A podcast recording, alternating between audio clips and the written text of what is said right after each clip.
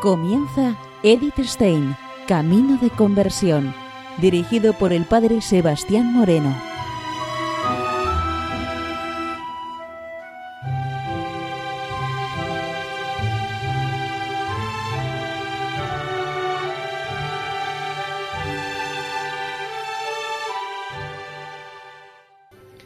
Muy buenos días, nos de Dios. Seguimos conociendo a Edith Stein, Camino de Conversión.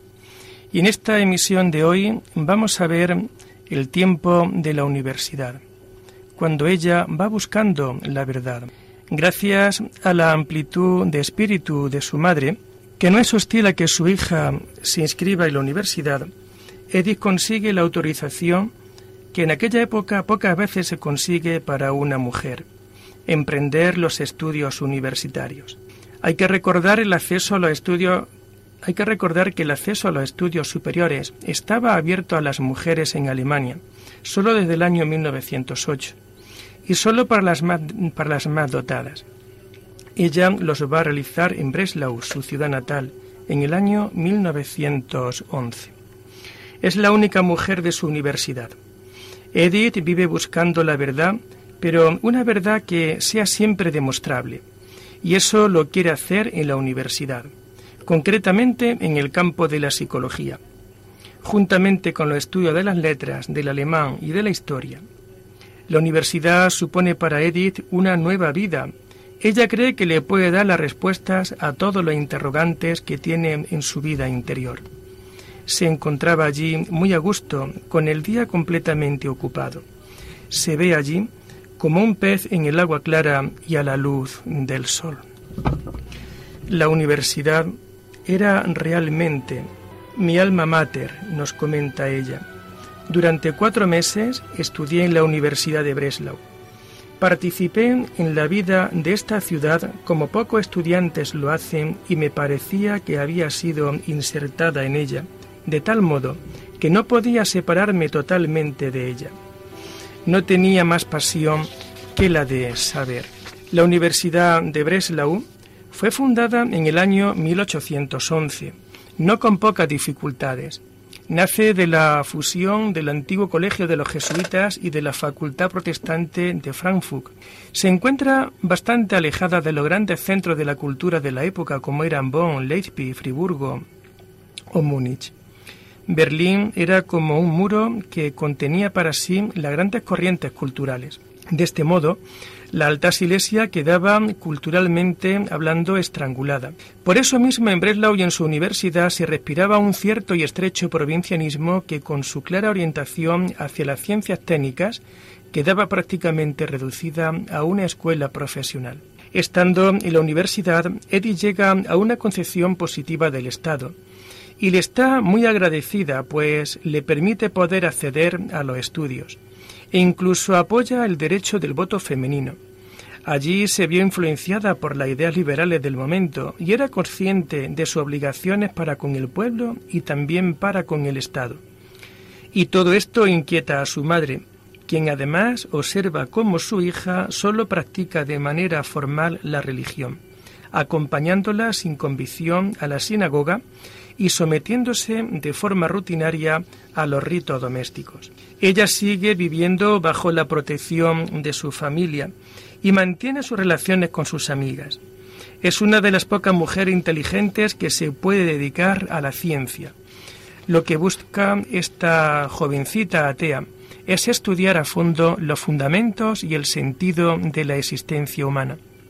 Y esto lo quiere buscar en la psicología. El alma como eje de la persona humana es el problema básico en torno al cual giran todos los pensamientos de la joven filósofa. A ella le gusta el silencio, la reflexión, la paz. Se sienta en un aula vacía para pensar. Le gusta pasear por el camino que lleva a la Catedral Católica de su ciudad, aunque no comprende el sentido y el valor de la oración. Nos comenta ella lo siguiente. En las horas libres me gustaba sentarme en un aula vacía, en el amplio antepecho de la ventana que proporcionaba el grosor de los muros, y allí trabajaba. Allí me sentía la joven de un castillo. Me gustaba mucho ir por el camino que pasa por la isla de la catedral. Allí me sentía como en un mundo de silencio y de paz. Sin embargo, no entraba en estas bellas iglesias. Yo no tenía nada que buscar allí. Vivía en un ingenio autoengaño, de que todo en mí era correcto. Y es que cuando se está entusiasmado por el bien, cree uno que es bueno. Yo había considerado siempre como un justo derecho mío el señalar despiadadamente con el dedo las debilidades, errores y faltas de las otras personas. En la Universidad de Breslau estuvo Edith durante dos años, entre 1911 y 1913.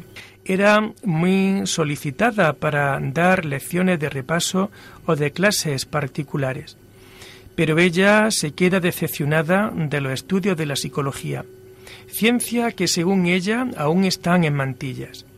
Ahora la Universidad de Breslau ya no tiene nada más que ofrecerle. Le decepciona la psicología porque su método naturalista le demostraba que el alma no existe. Era, por tanto, una psicología sin alma, y ella busca la razón última de la existencia humana. Aquí Eddie recibe un profundo impacto, pues comienza a palpar las secuelas del ateísmo moderno espíritu, sentido y vida se desconectan de la vida anímica y queda al arbitrio de cada cual el suponer o no una espiritualidad tras las impresiones sensoriales. A la vez vive la vida normal de la mayoría de la chica de su edad. Juega al tenis, hace remo, montañismo, música, baila y sueña en su interior con el hombre de su vida. Nos comenta ella lo siguiente. En medio y junto a toda la entrega al trabajo, yo mantenía la esperanza, en lo íntimo del corazón, de un gran amor y de un matrimonio feliz.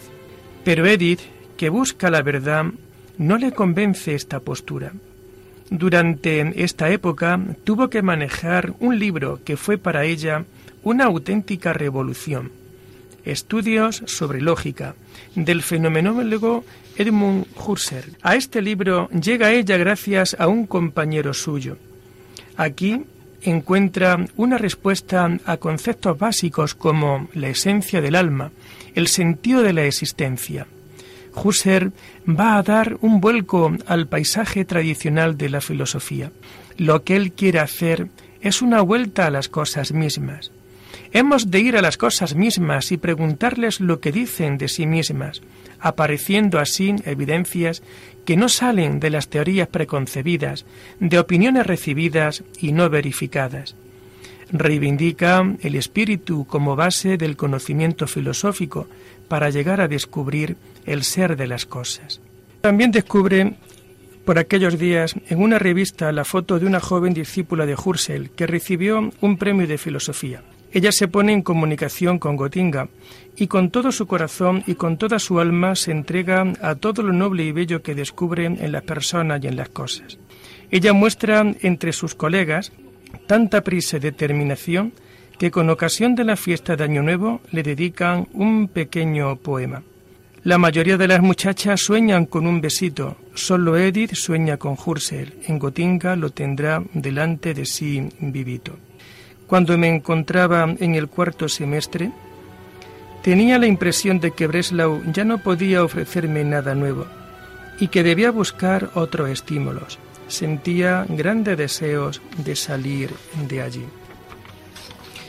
Por eso quiere ahora abandonar Breslau y seguir estudiando en Gotinga, junto a Husserl. Tenía ilusión por estudiar en otra universidad. Por ahora tan solo lleva su sede verdad, lo único en lo que piensa es trasladarse a Gotinga para continuar allí su estudio universitarios. Cuando se lo comunica a su madre, ésta comprende que se trata de una ruptura que va mucho más allá de una simple separación geográfica. Teme que su hija se aparte para siempre del Dios de sus padres. Pero ella está contenta de su hija y cede para no ser un obstáculo. Este querer cambiar de residencia no se encaja bien en su familia su madre está triste. Eddie acompaña a su madre a la sinagoga, pero allí le edificaba más la piedad de su madre, sumida totalmente en Dios, que la misma celebración litúrgica. Edith presentía la importancia de la próxima separación. Había perdido la fe en todo, en la trascendencia, en Dios, en el judaísmo. Solo le queda esa gran inquietud por la verdad, por la realidad del ser. En última instancia, su pasión por la verdad le va a llevar a Dios. Nos comenta ella lo siguiente. En lo más hondo de mi corazón abrigaba yo un secreto presentimiento de que aquella separación era trascendental. Su etapa de ateísmo, que va a durar desde los 13 hasta los 21 años, no fue un ateísmo militante, agresivo, pero de lo que se siembra siempre queda algo. Allí donde se hace fuego queda siempre la señal. A quien le resulta imposible caer en un Dios personal, se va a abrir ahora a un camino por verificar. Llegará el momento en que la crisis se resolverá por encuentros con testigos de la fe, gente de su círculo, profesores, amigos y a través de la gente sencilla del pueblo. La tarde del 17 de abril de 1913, Eddie llega a Gotinga. Allí le va a recoger su primo, quien le llevará a la casa en la que, en la que va a vivir. Era una ciudad que tenía en torno a unos 30.000 habitantes y la vida de esta ciudad se centraba en torno a la universidad y a los estudiantes. Va allí por la, por la fenomenología y los fenomenólogos. Allí se encontraba el círculo de los jurselianos, con la esperanza de progresar en la búsqueda de la verdad. Nos comenta ella lo siguiente. Querida Gotinga, pienso que solo quien ha estudiado allí entre los años 1905 y 1914, en tiempos de la breve floración de la escuela fenomenológica, puede medir lo que la evocación de ese nombre hace vibrar en nosotros. Yo tenía 21 años y estaba llena de esperanza en el futuro. En su pasión por la ciencia, Edith no deja de advertir que la salida de su ciudad natal representa también la separación de su familia. Es una separación trascendental. Ahora sale del mundo religioso judaico en el que se había criado, pero su decisión es inamovible. Su espíritu inquieto y ansioso de verdad no se detiene ni ante sus lazos familiares.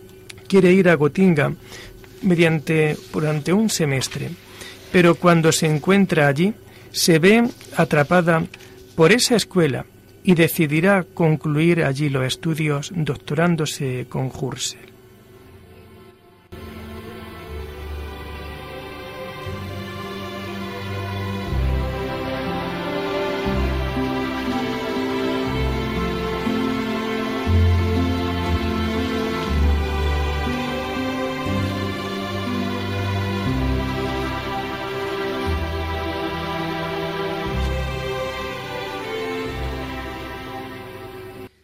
Seguimos con Eddie Stein, Camino de Conversión.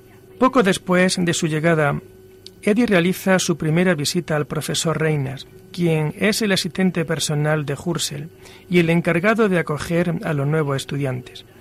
Él es un hombre dulce y Eddie se siente muy a gusto con él. El encuentro con este joven fue realmente impactante. Nunca lo olvidará. Ella habla de él con cariño, con respeto y agradecimiento y le impacta su conversión al cristianismo protestante. Nos comenta ella lo siguiente. Me quedé encantada de aquel primer encuentro y muy agradecida. Me parecía que no había conocido nunca a una persona con una bondad de corazón tan pura. Era como la primera mirada a un mundo totalmente nuevo. Reinhard se vio sorprendido por la respuesta de Edith y le escribe en la sección de estudiantes adelantados y le facilitará el encuentro personal con Hursel.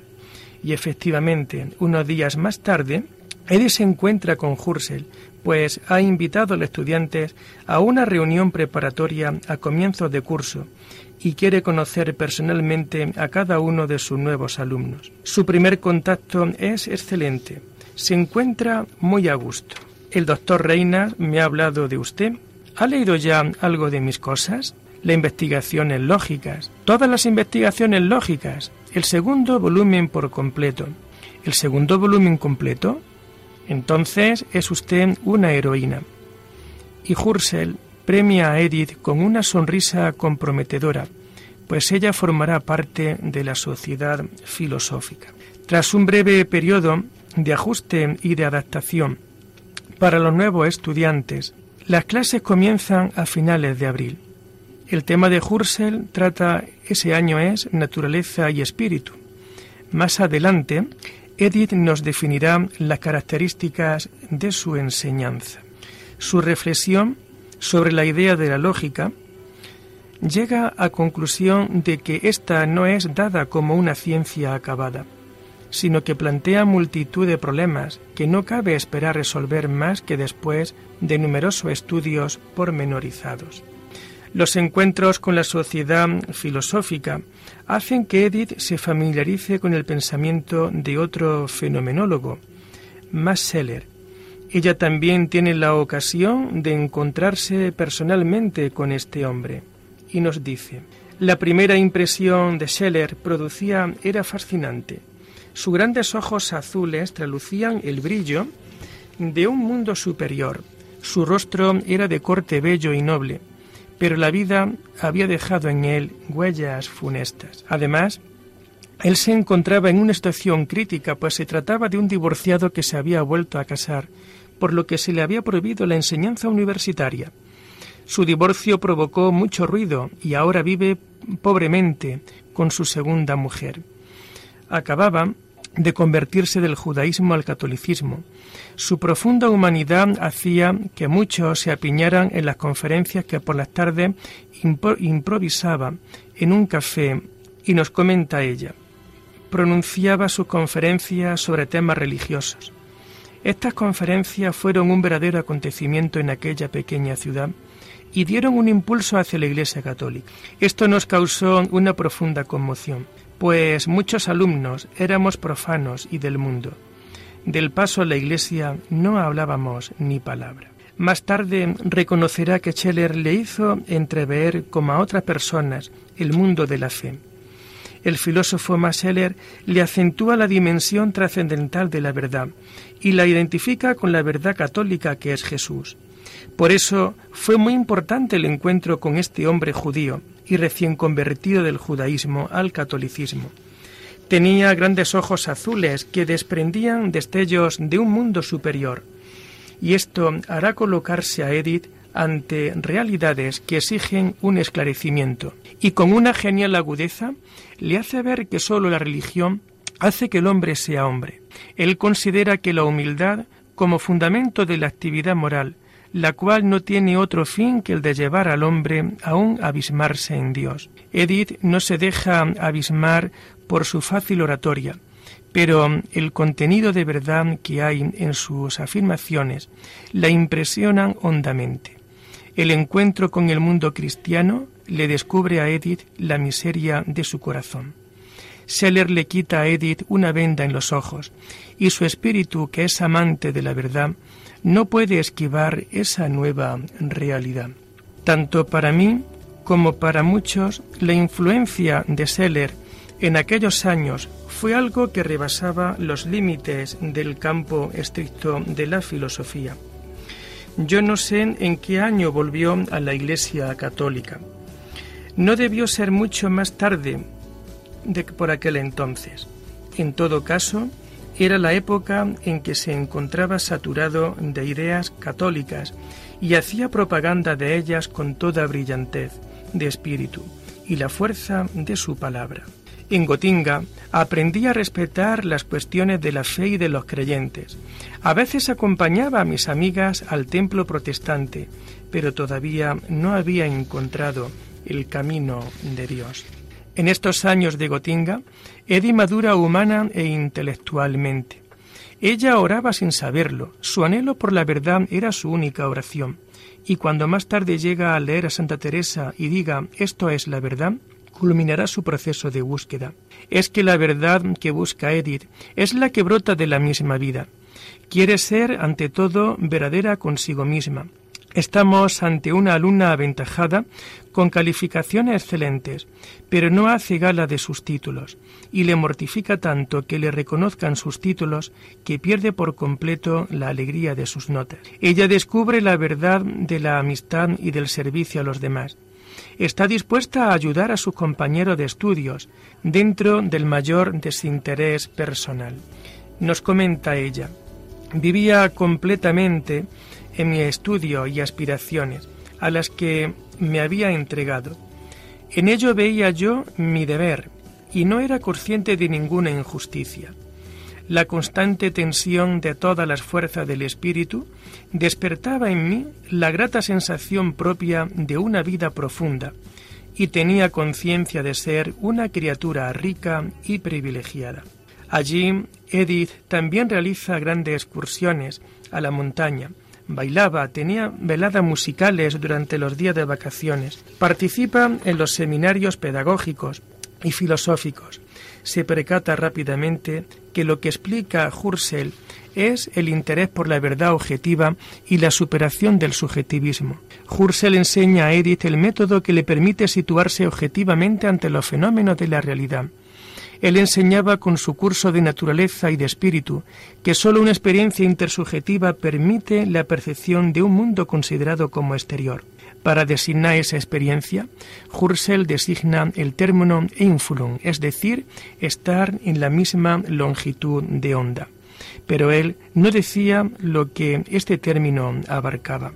Nos comenta ella, ese fue mi primer contacto con aquel mundo que hasta entonces me era totalmente desconocido pero me abrió el ámbito de fenómenos junto al que ya no podía pasar a ciegas.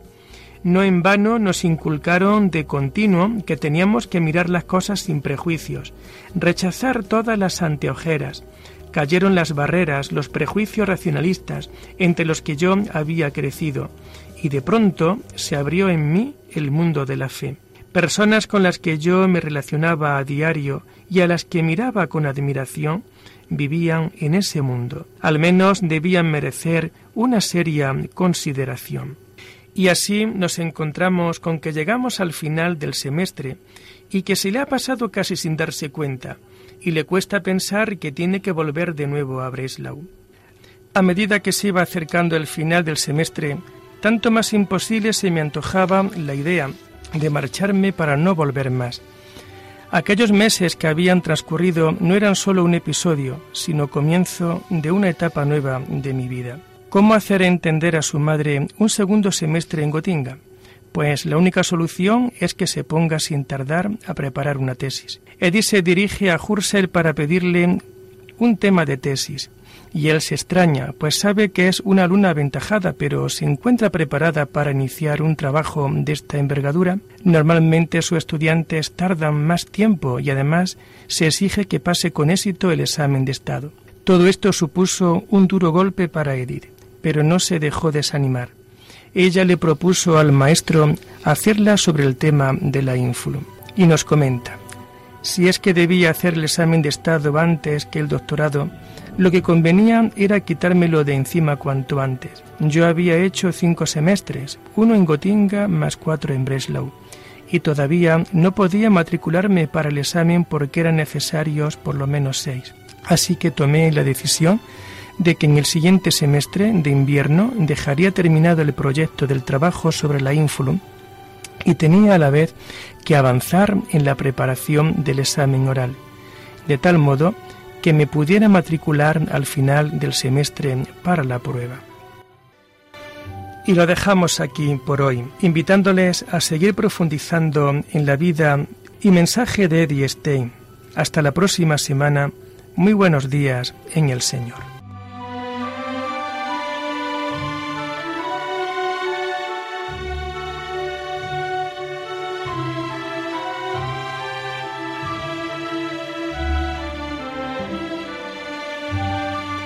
Han escuchado Edith Stein, Camino de Conversión, con el padre Sebastián Moreno.